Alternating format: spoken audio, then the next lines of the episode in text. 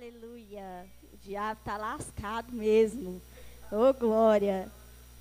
É, antes de começar a ministrar, eu quero só aproveitar esse gancho do pastor falando sobre a prosperidade que está vindo, né? A palavra que nós temos aqui sobre a igreja de Pedro Leopoldo.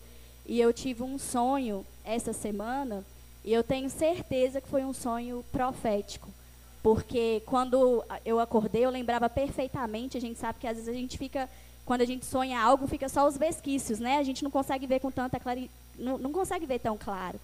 E aí, nesse sonho, eu vi como se a gente estivesse em cima mesmo da igreja, um local aberto, e um monte de escombro e tal, e a gente limpando aqueles escombros.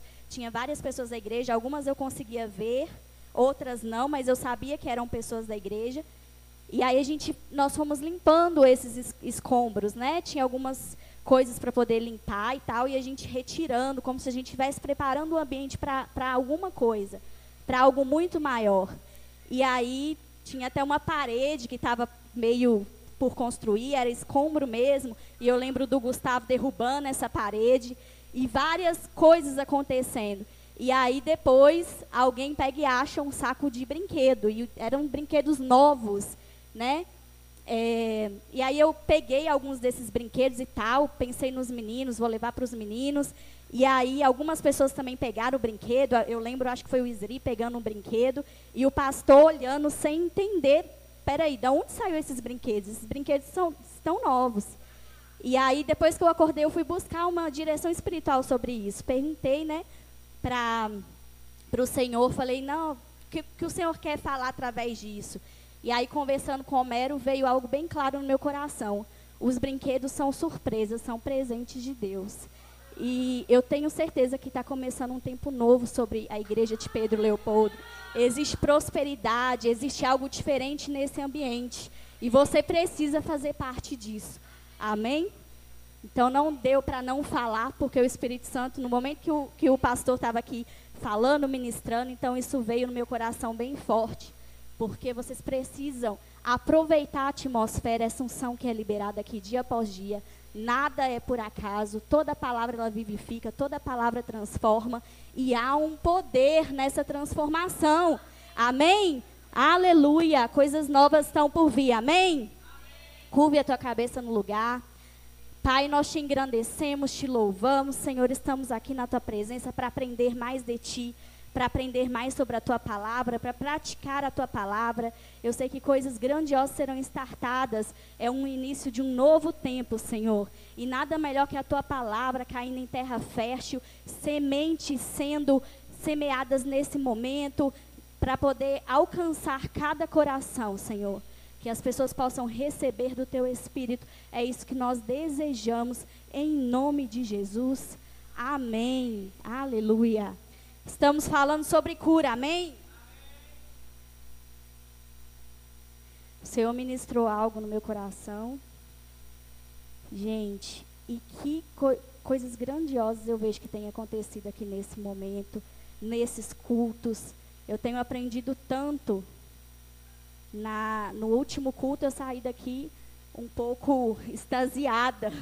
Né? Eu acho que a palavra é essa doida para cumprir, para praticar aquilo que ainda não estava praticando, eu falei, poxa, essas palavras de confronto são as melhores, porque algo acontece ali no nosso interior e a gente vê que é nesses momentos que a gente cresce. Amém? Eu vou começar, abre João para mim, Nery. João capítulo 1, verso 1. Nós vamos falar que Jesus, ele é a palavra. Quem crê nisso?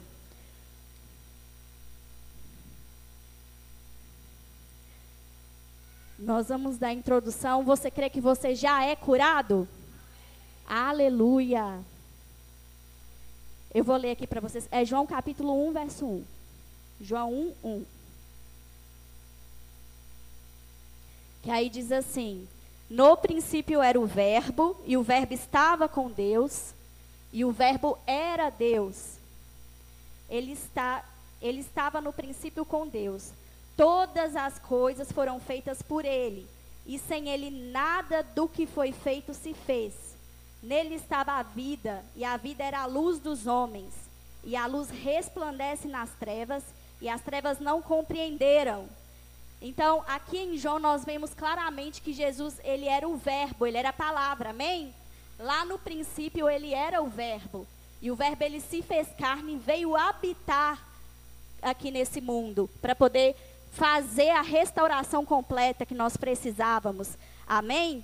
Então, no princípio ele era a verdade. E essa verdade ela se fez carne no meio de nós. E também nós vemos em João que além dele ser o verbo, ele era a luz. Diga para mim, Jesus é a luz. E o que a luz faz, ela revela. Se eu apagar a luz aqui para vocês, vocês não vão conseguir enxergar nada. Nenhum objeto, vocês não vão conseguir enxergar nada que está à sua frente. O Gustavo riu para mim ali, que acho que nem ele eu enxergar. Aleluia. O Gustavo tem um, brinca assim às vezes. E, gente, a luz, ela veio para revelar aquilo que estava oculto, aquilo que estava escondido. Amém? A luz, ela revela, ela traz a, a existência, aquilo que nós não vemos. Amém? Por meio da fé, por meio de Cristo, nós conseguimos ter a revelação do Evangelho, nós conseguimos ter a revelação de quem Deus é. Então, Cristo, ele veio para nos revelar quem era o Pai, ele veio para nos revelar coisas específicas do Espírito Santo. Amém? Quem crê nisso? Aleluia. A palavra, da mesma forma, ela vem para revelar que você já é curado. Amém? A palavra, assim como Cristo, ela veio para trazer revelações de conhecimento. Repete comigo: revelação de conhecimento. Esse conhecimento é para transformar a sua vida. Ela veio revelar quem Deus é, ela veio revelar a obra que Cristo veio fazer através atra, a, na cruz. E é por isso, e é por isso que a palavra ela revela conhecimento para trazer transformação na sua vida. Amém? Abre para mim João 1, capítulo, verso 14. Capítulo 1, verso 14, diz assim: aquele que é a palavra. Aqui está numa versão diferente, NAA. Essa versão aqui é a NTLH e eu vou ler aqui por ela porque fica mais fácil, amém? Aquele que é a palavra tornou-se carne e viveu entre nós, né? O verbo se fez carne. Vimos a sua glória, glória como do unigênito, vindo do Pai, cheio de graça e de verdade. Então a palavra ela viveu entre nós. O verbo que foi Cristo, ele viveu entre nós. Ele veio para revelar o Pai, ele veio para trazer conhecimento. Essa é a função da palavra e esse foi o, o evangelho, né? É, nós sabemos que Cristo ele veio para dar a redenção que nós precisávamos. Ele veio morrer na cruz para completar uma obra. Nós vivíamos no mundo que era que foi levado, impregnado pelo pecado, assim como a, quando Adão pecou lá em Gênesis, nós vimos que é, o pecado entrou no mundo por um homem e ele tinha que sair também através de um homem. E Cristo veio para poder cumprir essa revelação. Amém? A vacina não cura a doença. Ela serve para prevenir doenças, né? Se você olhar com qualquer farmacêutico, com cientistas, eles vão explicar que a vacina é uma prevenção.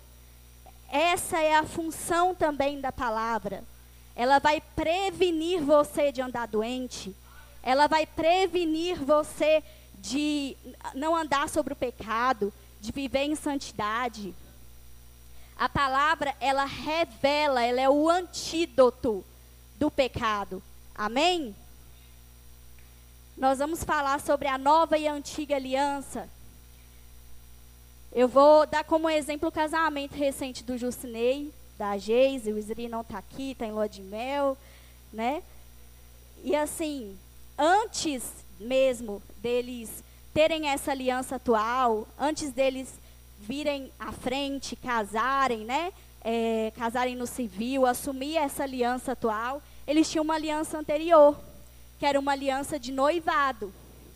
A aliança de noivado revela o processo que eles passaram até o casamento. a nova e a antiga aliança é da mesma forma. Na antiga, ela, ela revelava o que estava por vir.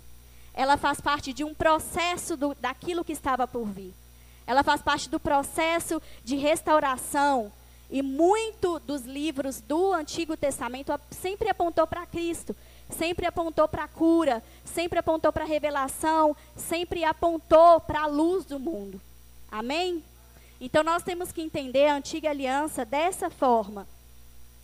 Ela pedia ali uma continuidade, né? E essa continuidade veio na nova aliança.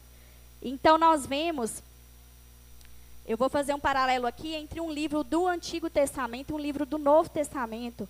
Lá em Isaías, Isaías 53, verso 4. Nós vemos assim: Verdadeiramente ele tomou sobre si nossas enfermidades e as nossas dores ele levou sobre si. E nós o reputávamos por aflito, ferido de Deus e oprimido. Mas ele foi ferido por causa das nossas transgressões e moído por causa das nossas iniquidades. O castigo que nos traz a paz estava sobre ele, e pelas suas pisaduras nós fomos sarados. Então nós vemos uma profecia do Antigo Testamento, dessa antiga aliança que existia, né?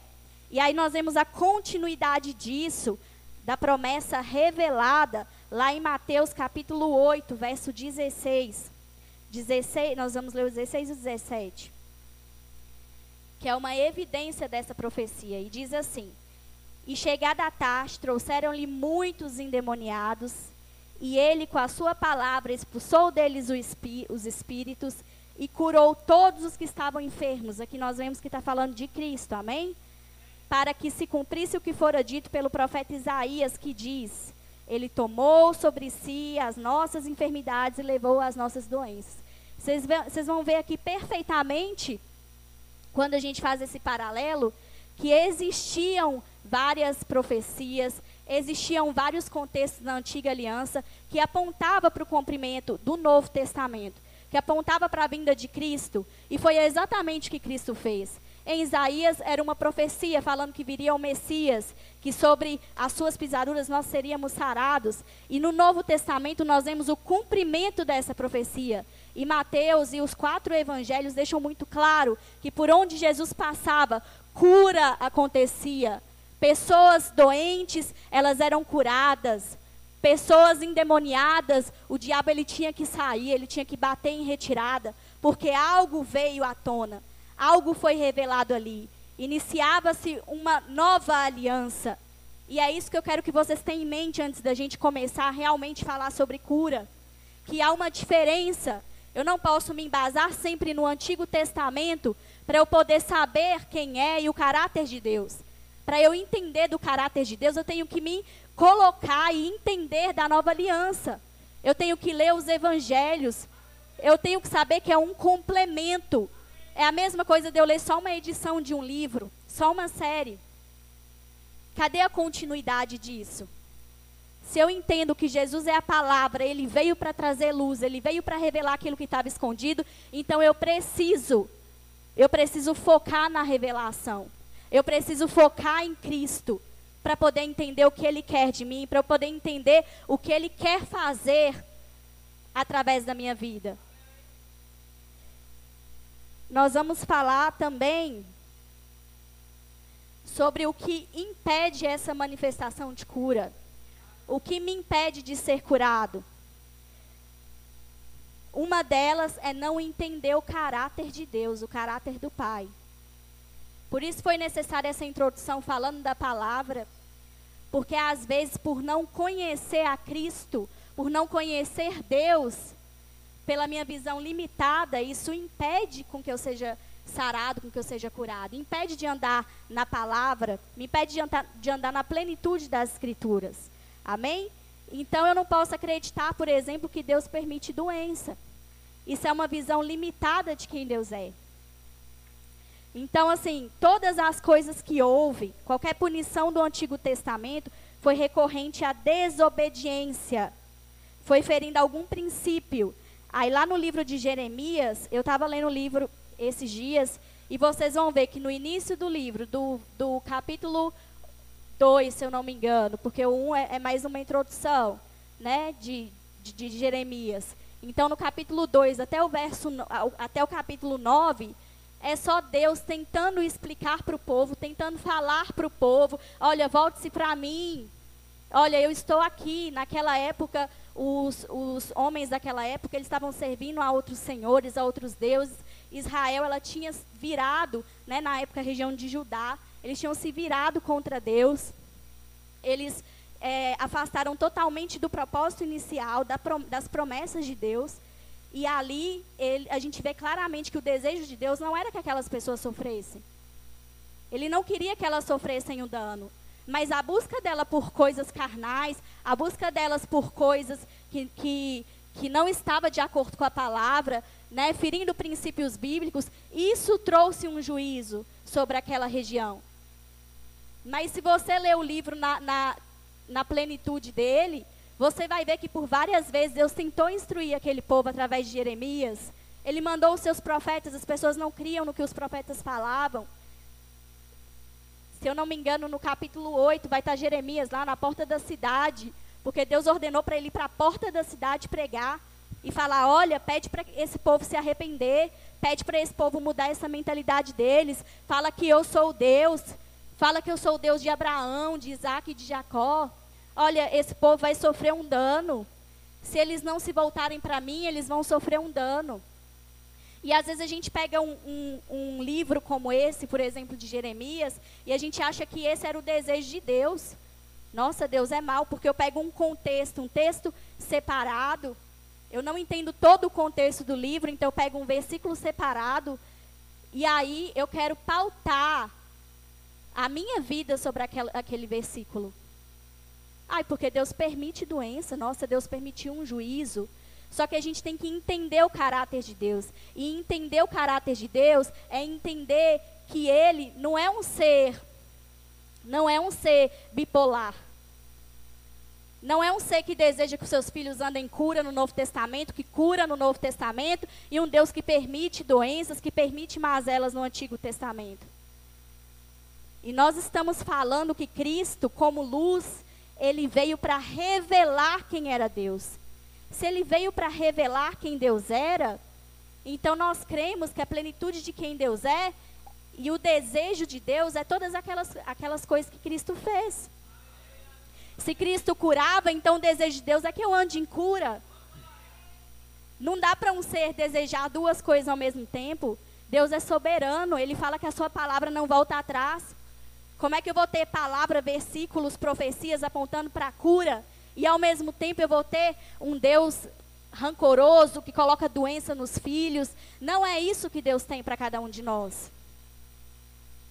Então nós abrimos lá, abre para mim lá em Jeremias 9.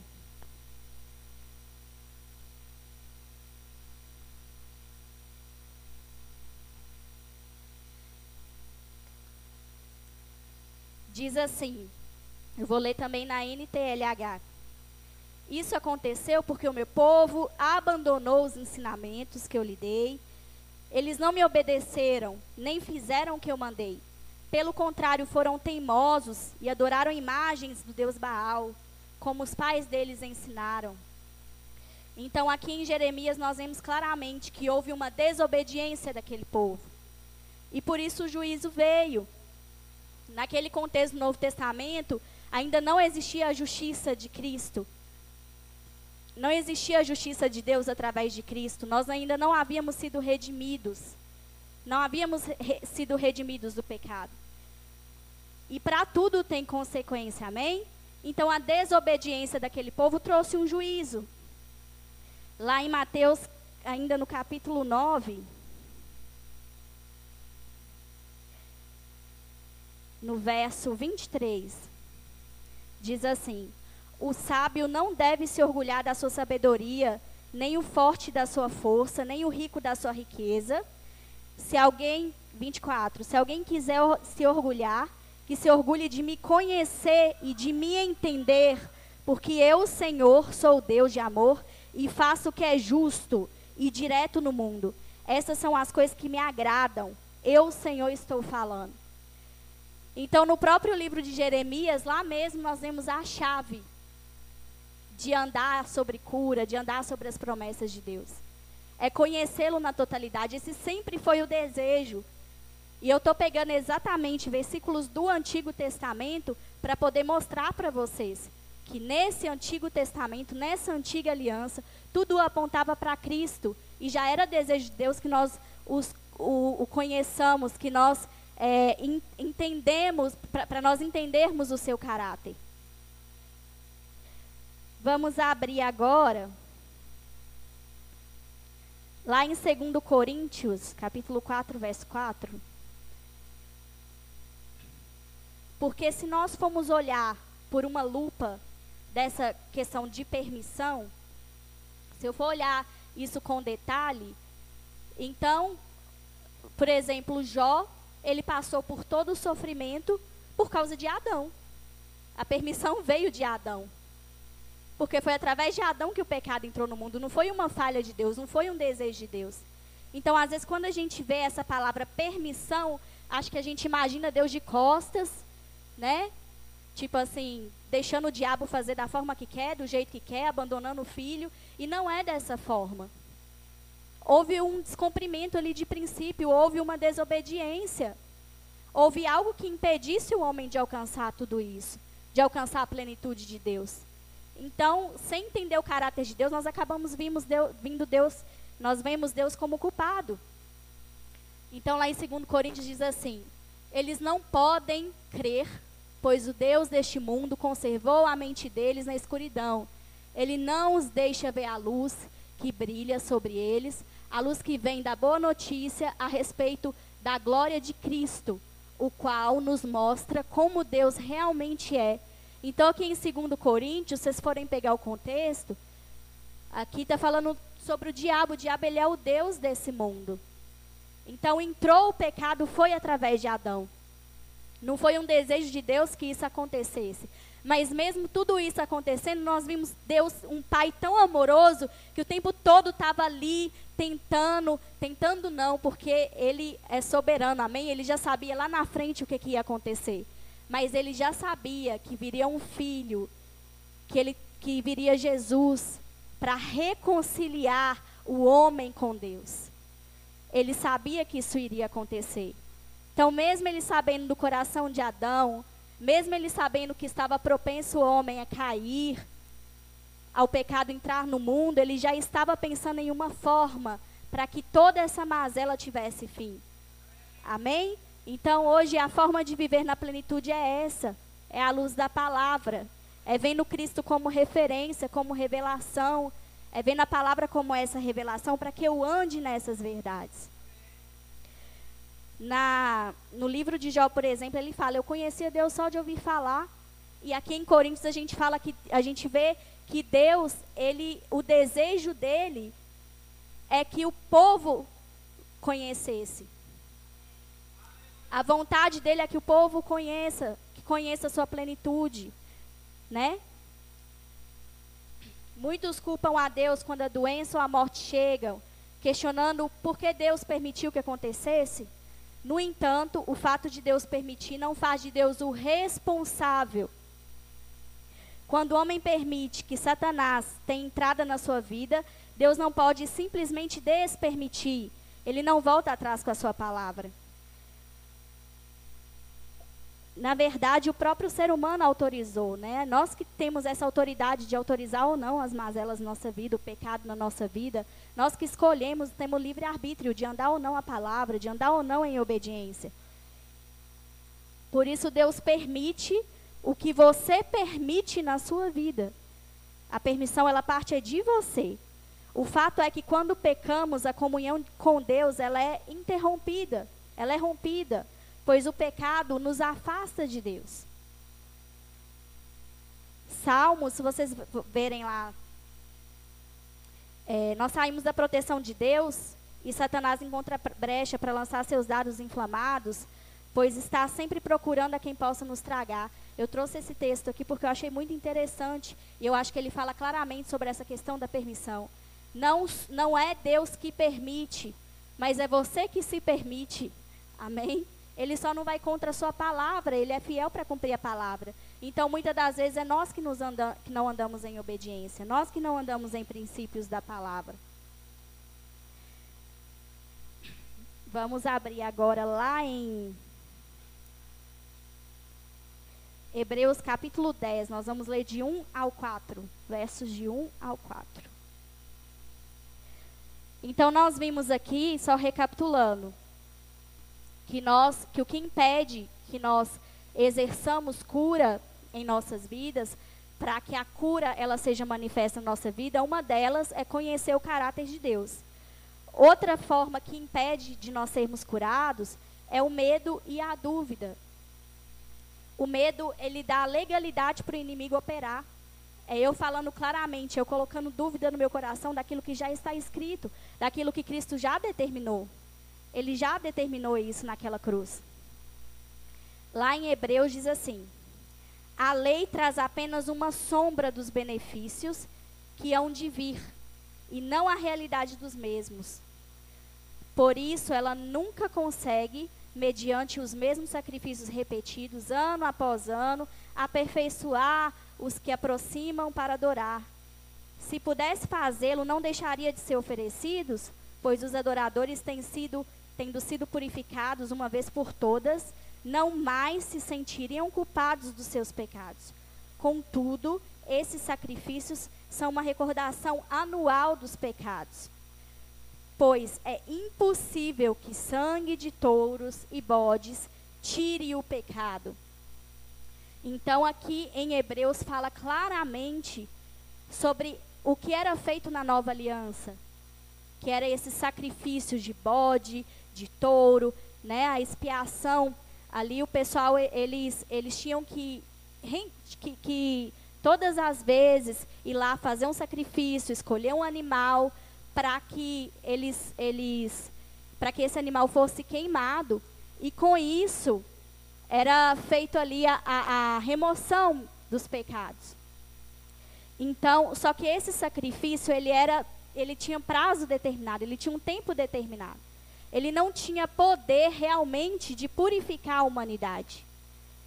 Então precisou que Cristo viesse, precisou que Jesus viesse e morresse na cruz para que realmente essa para que realmente acabasse esse ciclo. Ele foi o sacrifício perfeito.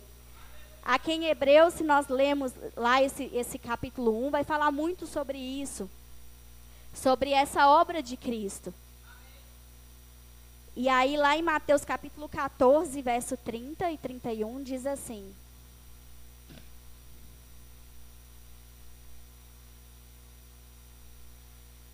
Reparando, porém, na força do vento, teve medo e, começando a submergir, gritou: Salva-me, Senhor.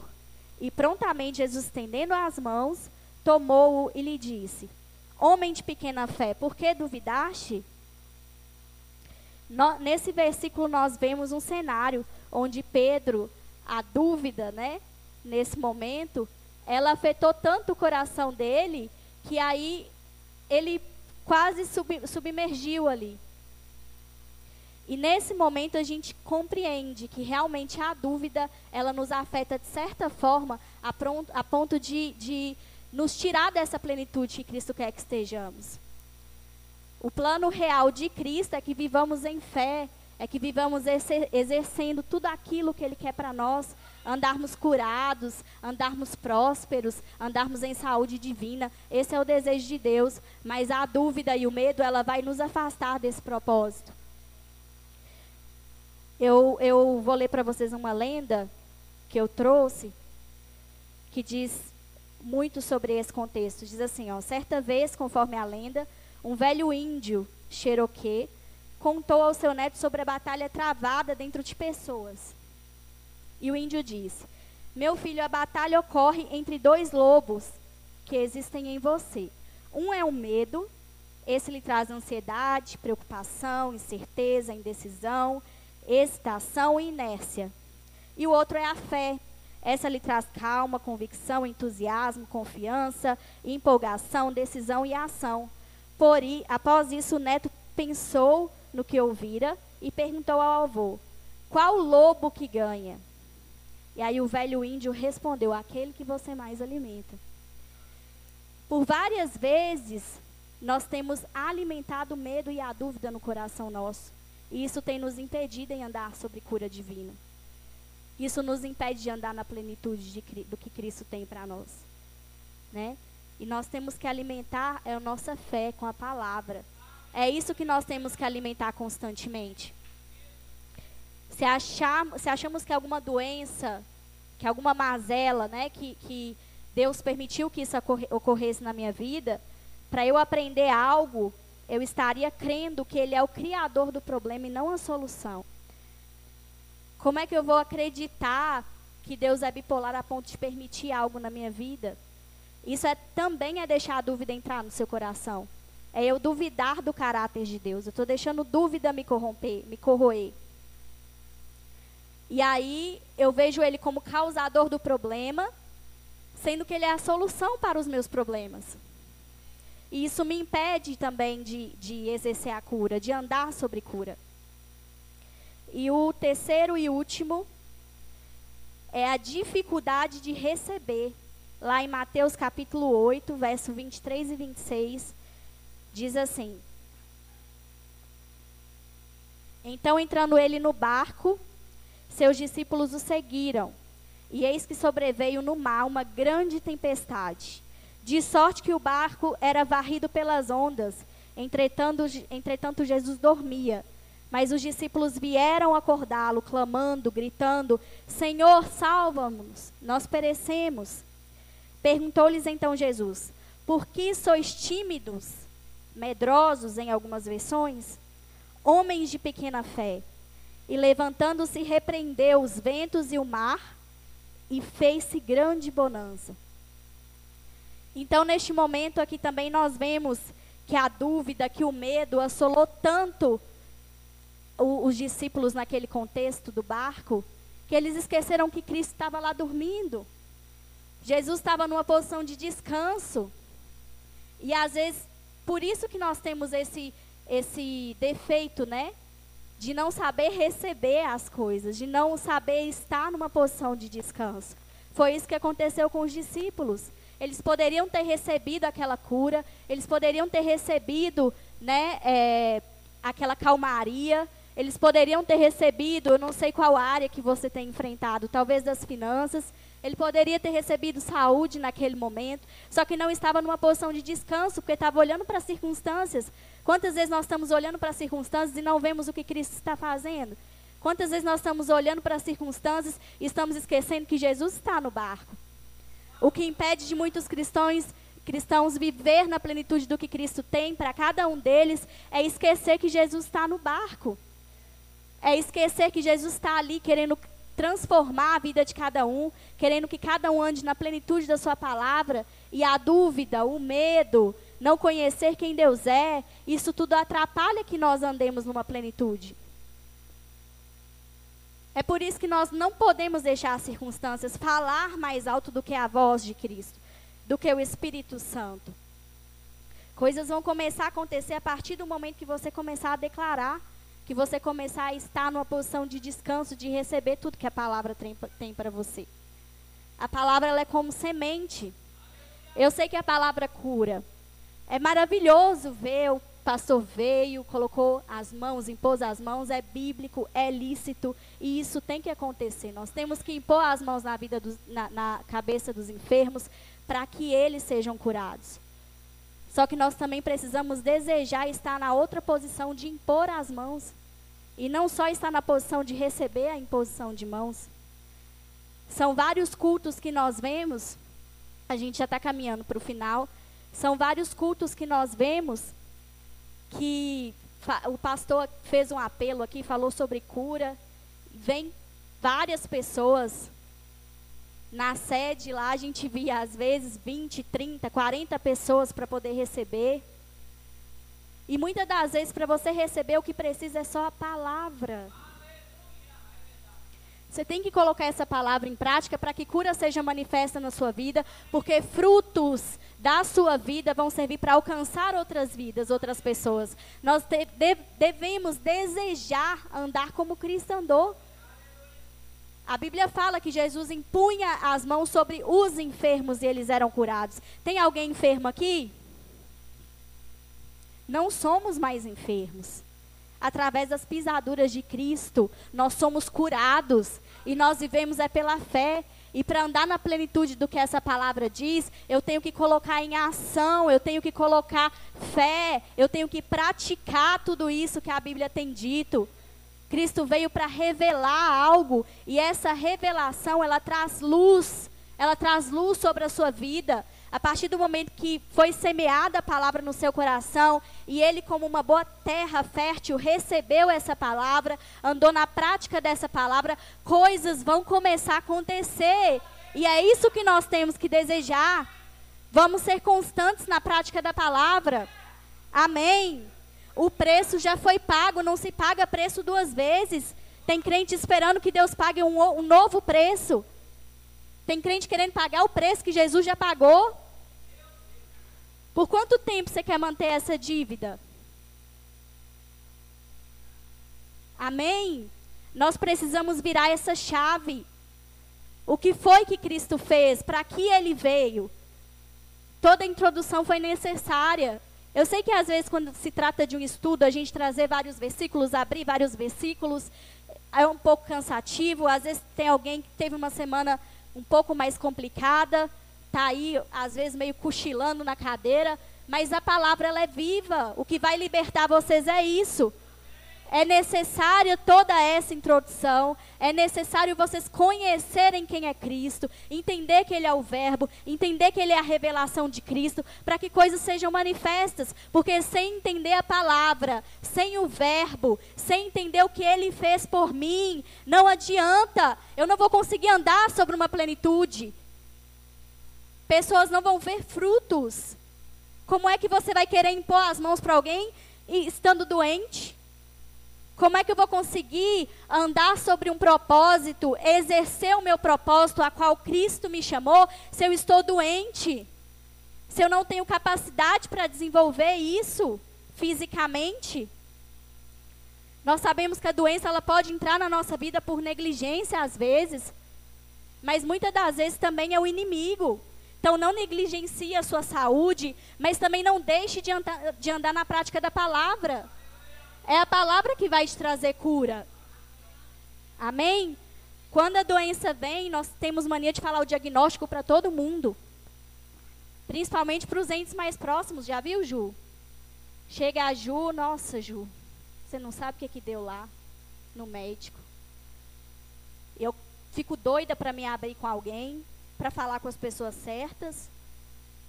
E eu, sem querer, eu prego isso. Que tal você começar a transformar isso que você tem falado?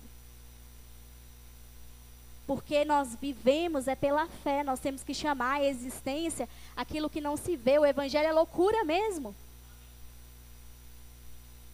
Se você chega aqui na frente e o pastor impõe as mãos e o pastor declara cura sobre a sua vida, você não chega em casa vibrando e nem falando eu recebi a minha cura. Olha, Ju, deixa eu te falar, vem cá. Cura aconteceu hoje. Houve transformação na minha vida hoje. O pastor impôs as mãos e eu tenho certeza que eu sou sarada. A gente não prega cura, nem nas nossas vidas. Como é que a gente vai pregar a cura para a vida do próximo? É necessário eu falar o que a palavra diz. Conhecimento chega não é para eu ser ser retido. Conhecimento chega para trazer transformação. E que transformação que eu tenho trago para o meu cotidiano? Que transformação que eu tenho trago para a vida de pessoas? O que eu tenho falado com pessoas? O que tem saído da minha boca? Eu vir nas quintas-feiras e absorver a palavra por um motivo.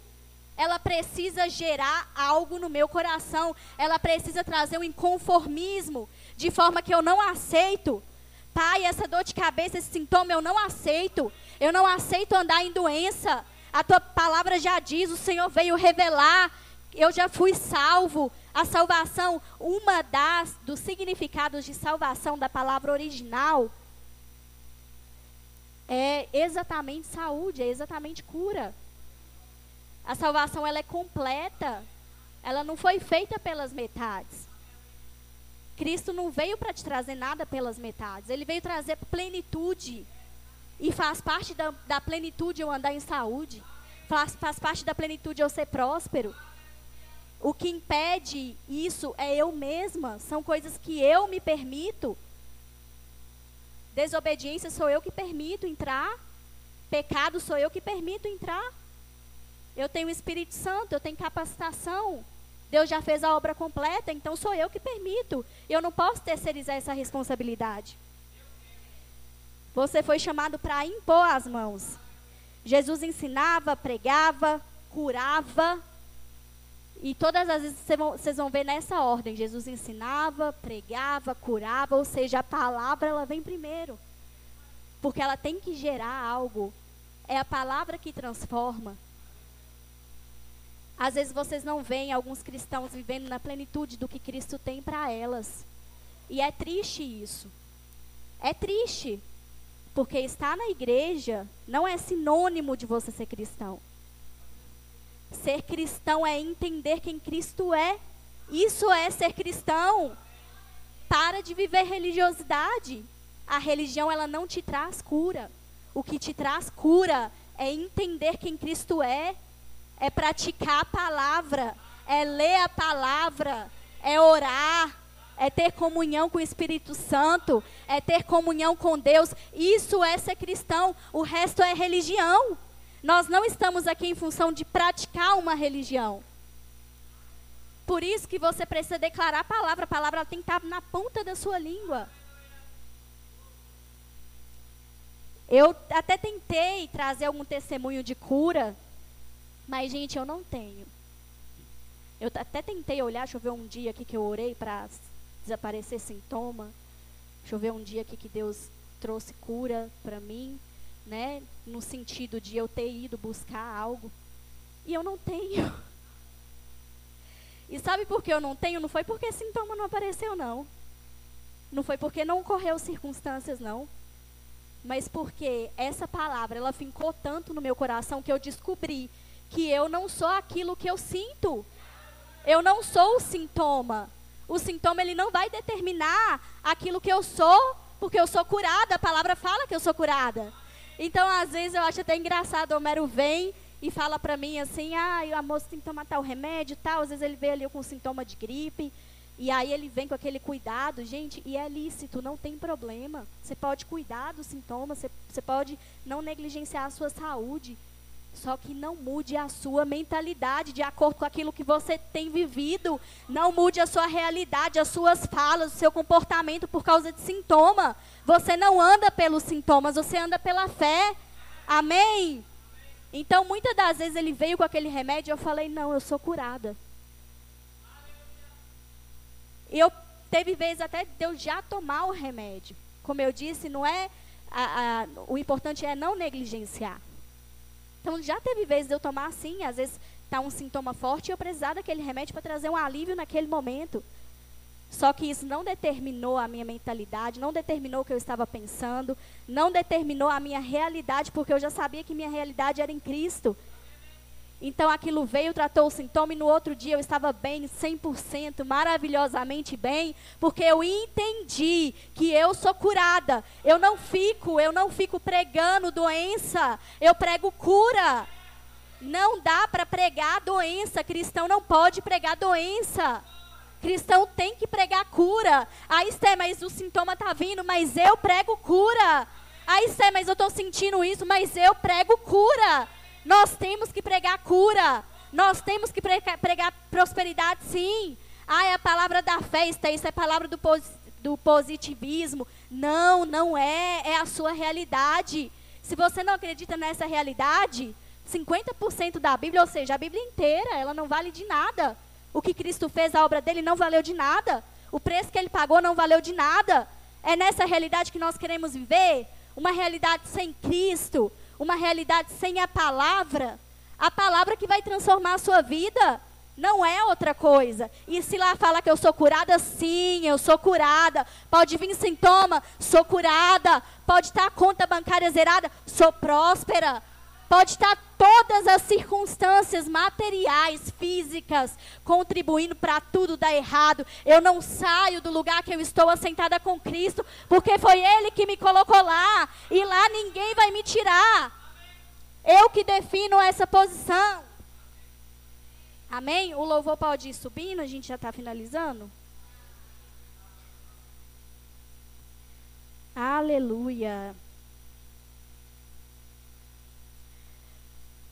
Então, gente, nós temos que ter essa mentalidade, amém? Porque ser crente não é ser normal. Eu estava lendo, estava vendo, na verdade, o Eduardo Cardoso falando, e ele fala assim, ó, crente não é normal. O evangelho é coisa para doido, é loucura, né? É morrendo que se vive, é vendo o que não vê, é fala o que não, o que não existe. Nós não vivemos no padrão desse mundo não.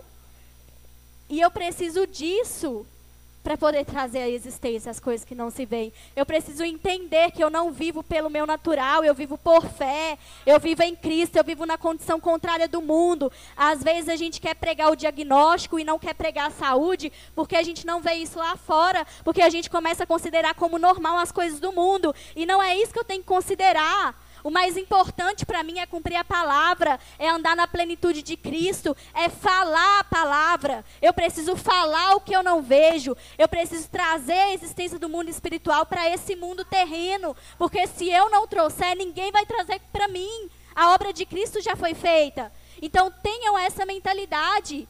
Tenha a mentalidade de que eu não sou desse mundo. Eu já morri para esse mundo. Me, viver, morrer para o mundo é viver para Cristo. Então hoje eu vivo em função dele.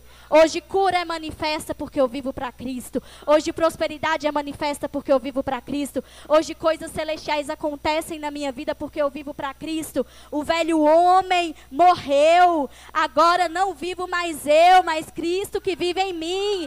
Ele é quem vive em mim. Ele traz tudo o que eu preciso. Amém. Coloque sobre os seus pés.